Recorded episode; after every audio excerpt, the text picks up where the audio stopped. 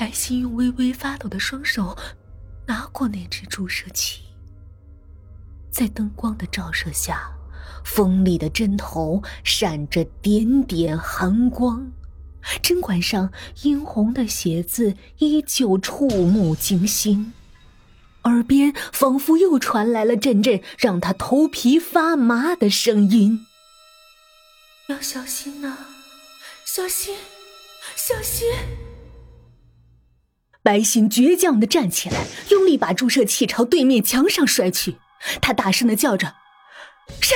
是谁？”然而，四下里静悄悄的，没有一点声音。白昕无力的软倒在沙发上，他的眼泪无声的流了下来。这些日子以来，无论在家里还是在公司，总是怪事不断。这已经快要达到他忍受的极限了。忽然，他好想张默，他在这个城市里唯一的朋友，姐姐。好想趴在他怀里大哭一场，把这些天的委屈全部都向他倾诉。他拿起手机，想要给张默打个电话，可他的眼皮逐渐沉了起来，他的手慢慢的。垂了下去，就这样，白昕卧在沙发里，睡着了。半睡半醒之间，白昕依稀感到有一只温柔的手在她头上抚摸，那手指修长细腻，温润如玉。这是一只美人的手，白昕喜上心头，她大声喊着：“莫，莫姐。”姐，莫姐，一阵电话铃声响了起来。哪里有什么墨姐？白心一阵失落。原来是一场梦。四周依旧空荡荡，只有阵阵手机铃声传了过来。白心抓起手机一看，立刻又开心起来。喂，莫姐，好久不见，想死我了。他这声音发自内心，毫无做作。电话那头的张默也受到了他的感染，他柔声说：“小谢，姐姐也很想你，只是最近一段时间我在外出差，没时间来看你。今天听你们部门的人说你身体不舒服啊，要不明天你就安心在家休息吧。”白昕的眼泪流了下来。姐姐，你赶紧回来陪陪我。你不知道，这些天发生了好多事儿，真是吓死我了。张默柔声安慰：“小心乖，不怕。听说你刚接了个大单，还见了李总，真是初生牛犊不怕虎。你放心，姐姐一直都陪在你身边，一直都陪在你身边。”白昕还想再说什么，那边的信号忽然中断了，手机里只传来嘟嘟的忙音。白昕连忙打了回去，听筒里传来的声音是：“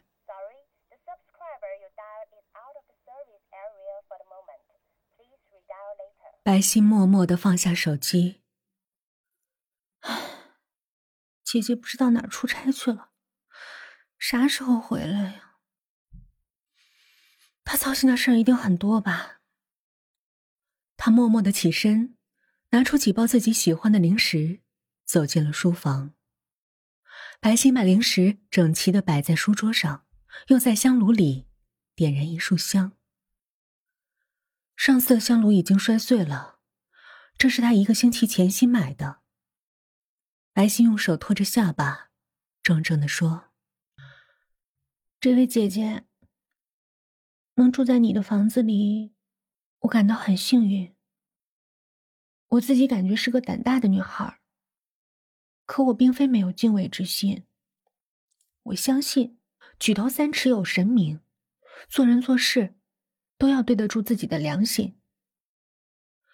感谢你从来没有打扰过我。在这个地方，还有像张墨姐这样的好朋友、好姐姐。衷心祝愿你在另一个世界也有人陪伴，不会孤单。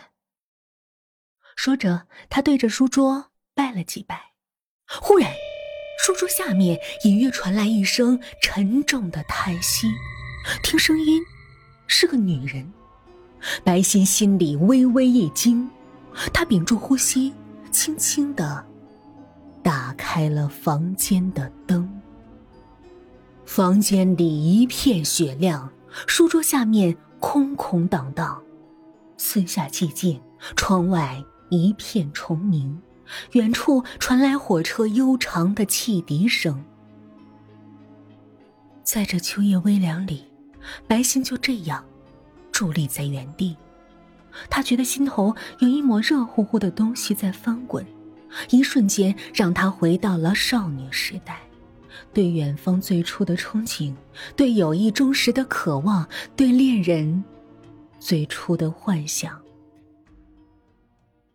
白昕站在镜子前，她刚洗完淋浴，还没来得及擦干，头发湿漉漉的垂了下来，水一滴一滴打在地板上。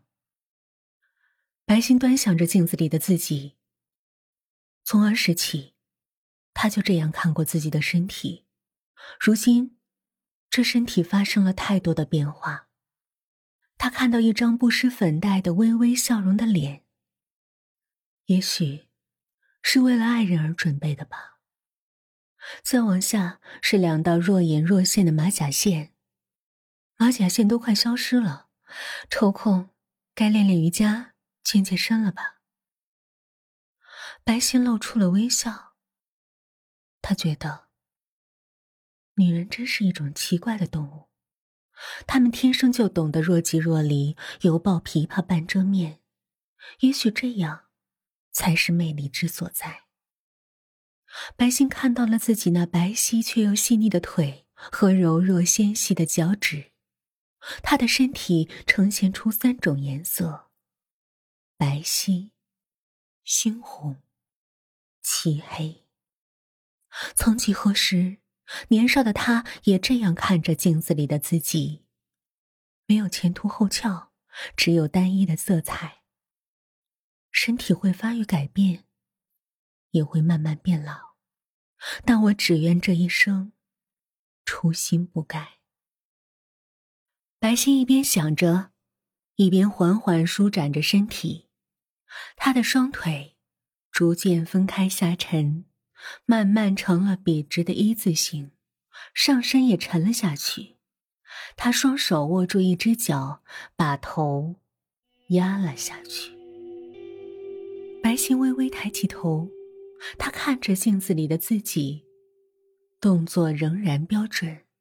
她满意的笑了笑，扭动着脖子，放松关节。忽然，白昕发现脖子右侧靠后的地方。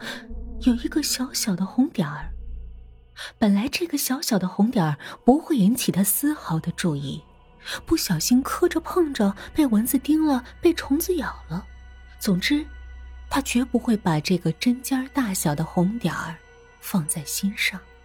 可是，在他反复看到那根注射器后，那闪闪发光的针头在他内心留下了极深的印象。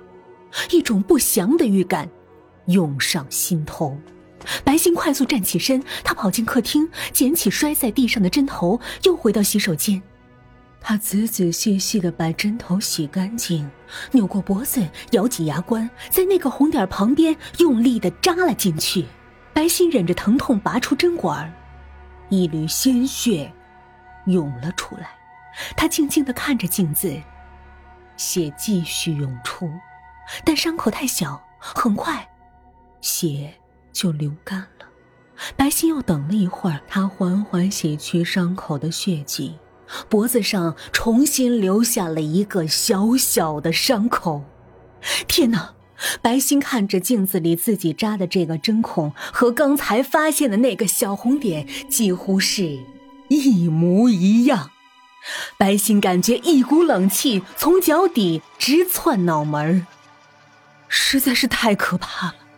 是谁在他没有知觉的时候，在他的脖子上用针管扎了一下。他不敢想下去，一阵眩晕袭来，让他有些站立不稳。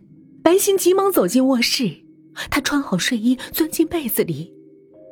他感觉今天的被子格外温暖，像一双温暖的手臂环抱着他，又像一个柔软的胸膛让他静静依偎。